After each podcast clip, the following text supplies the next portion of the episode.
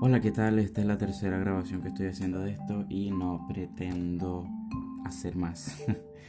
Así que sí, vamos a empezar. Yo soy Rubén de Sousa, soy un adolescente, tengo 18 años y estoy aquí en este lindo viaje llamado la vida tratando de buscar propósitos que cumplir. Así que he estado probando cosas nuevas y bueno, el podcast me terminó gustando. No es la primera vez que estoy haciendo podcast porque ya había hecho en otra plataforma, Castbox, si algunos la conocen. Y por alguna razón, bueno, quise importar los episodios, pero no me dejó, así que ah, yo no tengo problema. En este podcast hablo de cosas que se le puede pasar a la mente de una persona como yo. Sí, como un adolescente de 18 años que se pregunta mucho, que piensa mucho y trata de mejorarse todos los días. Si, bueno, si te aburre esto, no hay problema. Yo la verdad, esto lo hago de manera terapéutica para poder hablar con alguien y qué mejor persona con la que hablar que contigo mismo. Maravilloso. ok, ya. En el día de hoy, querido escuchante, querido listener, como te quieras llamar, querido público de un millón de personas, muchas gracias. Hoy les voy a hablar del arte de decir que no. Este es un libro escrito por Damon Zahariadis. Disculpen la pronunciación, es que su nombre es muy raro, apellido es muy raro. Y este es un resumen que hice de este libro. Así que espero te sirva. Adiós. Ok, let's move on. Entonces en este libro, este libro se trata de ser una persona asertiva más o menos de, lo que se trata. Y ser asertivo es conocer tus necesidades y ponerlas por delante de las necesidades de los demás. A lo mejor eso suena feo, suena, suena muy raro, porque muchos de nosotros no estamos acostumbrados a hacer eso. Hacer ese tipo de cosas se ven egoístas. Sin embargo, para tú poder ayudar a los demás, en realidad el que tiene que estar bien primero eres tú. Esto es lo que más o menos explica eh, el autor. En este libro entonces él también te da tips para que tú seas capaz de decir que no sin sentirte mal, porque el ser humano no está acostumbrado a decir que no. Eh, de hecho, el cerebro no está acostumbrado a escuchar la palabra no, no, no tolera el rechazo. Y entonces cuando tú le dices que no a una persona es muy común que reaccione de manera mala, pero es porque nos han criado con la, con la cultura de que decir que no está mal. Sin embargo, eso no es así. El autor aquí eh, explica también su pasado como una persona que complacía mucho a las demás, que vivía buscando esa aprobación para, para sentirse bien consigo mismo. Y eh, también explica que esta es una de las razones más comunes por la que nosotros decimos que sí para buscar aprobación, para sentirnos mejor, para sentirnos generosos, cuando muchas de esas veces, si esto se convierte en un mal hábito, termina siendo algo que nos hace ser consideradas personas que se pueden dar por hecho, personas que siempre van a decir que sí, nada va a cambiar. Y eso a la larga, por supuesto, es algo completamente negativo. Él aquí, por supuesto, como ya les expliqué antes, dice que el decir que no tiene una connotación negativa.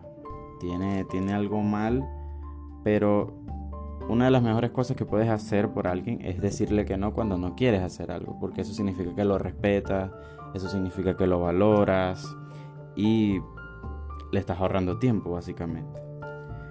Él da 10 recomendaciones que, bueno, ahora les voy a decir.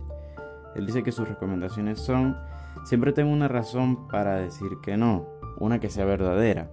Es decir, no mientas, no, no escapes de aquella cosa, porque si tú no quieres hacer algo o si estás muy ocupado y no, no te conviene hacerlo, da la razón, mira, no tengo, no tengo el tiempo para hacerlo en este momento. También dice, no te robes el tiempo de alguien tardando mucho en responder. No es necesario que lo pienses demasiado. Esto lo decimos muchas veces para quitarnos a esa persona de encima y que nos deje de preguntar. Sin embargo, muchas veces le terminamos quitando tiempo y hacemos que esa persona se haga esperanza de que le vamos a decir que sí cuando en realidad terminamos rechazándola. Entonces, no, no, no, no hagas eso, amigo. Te lo recomiendo de corazón. Cuando sientes que no quieres hacer algo, no, díselo ya.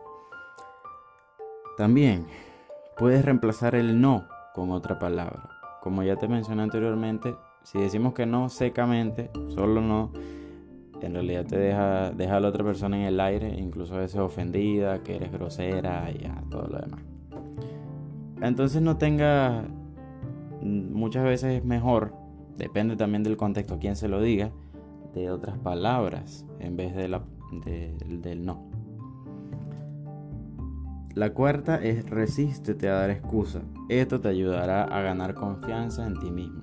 Por supuesto, si das excusas, si das mentiras blancas, a la larga, esto va a hacer que tu miedo a lo que vaya a pensar esa persona vaya aumentando. Y eso disminuye mucho tu autoestima y la confianza que tienes en ti mismo. La quinta es ser dueño de tu respuesta. No dudes. Inca el pie con firmeza. Esto, esto es para aquellas situaciones en donde, en donde esa persona es insistente. Que las personas para que tú digas que sí pueden manipularte emocionalmente, pueden decirte cosas que te hagan sentir mal por decirles que no. Así que estás seguro de lo que estás diciendo. No dudes, porque en lo que dudes esas personas van a saber cómo hacerte decir que sí. La 6 es, pídele que te pregunte en otro momento. Eso cuando estés realizando algo que te tiene ocupado. Para no confundirte esta con la 2, si te encuentras ocupado en el momento y sencillamente no tienes tiempo para ni siquiera pensar en esa petición, no tengas miedo y bueno, dile, no, mira, eh, ahorita no puedo, pregúntame después. Eso no significa que le estás diciendo que sí o que le vayas a decir que sí, tú no estás obligado, solamente en el momento estás ocupado y después le vas a responder. La séptima es no mientas sobre tu disponibilidad. O sea, no digas, ay, es que en el momento no puedo porque tengo que ir al doctor y en realidad no tienes que ir al doctor. O sea, no mientas. La octava es ofrece una alternativa. Y esto es sencillamente porque muchas veces cuando le vas a decir que no a alguien, esa persona queda en el aire. Porque a lo mejor la única persona que se le ocurrió a preguntarle fue a ti. Así que si conoces a alguien que en cualquier ocasión puede ayudar a esa persona, ofrécele, no pierdes nada. Incluso te sientes mucho mejor que solo diciéndole que no. Porque esto hace que la persona, ok, ya tenga un poquito más de esperanza y se sienta más segura de, a quién le va a preguntar. La otra es ofrecerle una alternativa. Esto también puede ayudar a que la persona no quede en el aire. Y esto a diferencia de ofrecerle a alguien más es darle, dale otra solución a lo que te pide.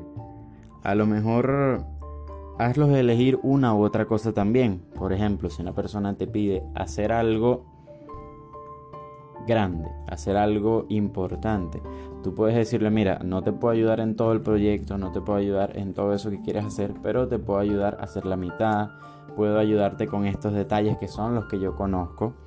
Y velo así, entonces así te incluso podrás ser mucho más productivo cuando los ayudes, porque trabajarás en lugares o harás cosas que sabes también. Así que no perderás mucho y esa persona también se vendrá beneficiada de ti.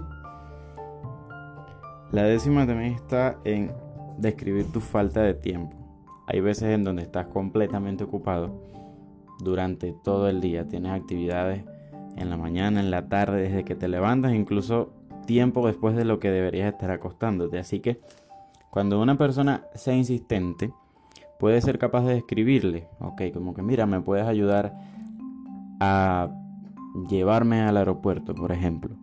Bueno, le puedes explicar amablemente que, mira, este, sencillamente no tengo tiempo para ayudarte. En la mañana tengo una reunión con mi jefe, después a las 2 de la tarde tengo que reunirme con unos compañeros a trabajar en un proyecto y ni siquiera tendría tiempo para almorzar. Después en la noche pretendía salir con toda mi familia y queríamos hacer algo juntos durante mucho tiempo y tal vez en mi casa esté regresando en la noche. Y que sean cosas verdaderas, por supuesto, no inventes nada.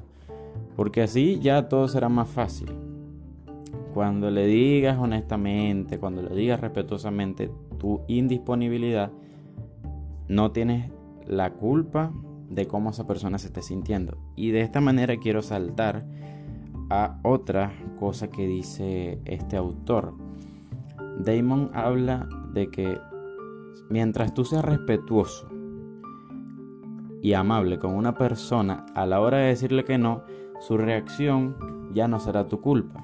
Porque si tú le dices a una persona amablemente que sencillamente no puedes, te disculpas, le ofreces una alternativa o cualquier otra de las técnicas que acabo de mencionar, y esa persona aún así se molesta, eso significa que esa persona se hizo expectativas altas de lo que es de ti. O sea, esa persona pensaba que, ah, sí, sin ningún problema le, le dirías que sí, y eso genera decepción en ella cuando le dices que no. Entonces, no te sientas mal por eso. Eso es una manera muy buena de empezar. No te sientas mal por decir que no. Mientras tanto, seas respetuoso y seas amable. Aquí también les voy a dar unas estrategias extra o bonus tips, como el autor los llama. Él dice ser resolutivo. Hay gente que es sencillamente insistente. Es decir, aquí mantente firme. Hazlos también entender que están siendo insistentes. Por ejemplo, cuando una persona está completamente cerrada a escuchar una alternativa o a una sugerencia, tú le dices, ok, mira, yo sé que estás completamente necesitado de que yo te ayude, pero no puedo. O mira, en este momento estás siendo bastante insistente y entiendo tu necesidad, pero no puedo. También le puedes hacer preguntas. Este sigue siendo parte del tip de ser resolusivo, de ¿Por qué es necesario que tú los ayudes? Porque muchas veces cuando alguien te ayuda, cuando alguien te solicita ayuda, tú en realidad no tienes ni idea de cómo ayudarlo. Es decir, no sabes, no estás especializado en nada de lo que te piden. Entonces es como que, mira, pero yo no tengo idea de cómo plantar árboles de manzana, por ejemplo. Entonces hazlos entender o hazlos que escuchen su propia petición. Eso les ayudará a, a los solicitadores que, que piensen en realidad y que reflexionen un poquito. La segunda estrategia bonus es ser cortés y agradece su petición. Si una persona pensó en ti para, para pedirte ayuda, yo creo que es algo importante. Y el autor también lo cree así. Así que siéntete se, corte, siéntete agradecido porque te hayan ofrecido o te hayan solicitado tu ayuda. Como que, mira, muchas gracias por haberme considerado. Este es muy amable de tu parte que lo hayas hecho, pero estoy ocupado, no puedo. Te ofrezco esta solución y ustedes ya saben el resto. La tercera es confronta el miedo a perderte algo. Y este autor lo habla por The Fear of Missing Out. Ese es el muy conocido como FOMO. Y pasa con aquellas personas que tienen miedo a perderse algo nuevo, aquellas personas que tienen miedo a perderse los chismes o, o cosas de ese estilo.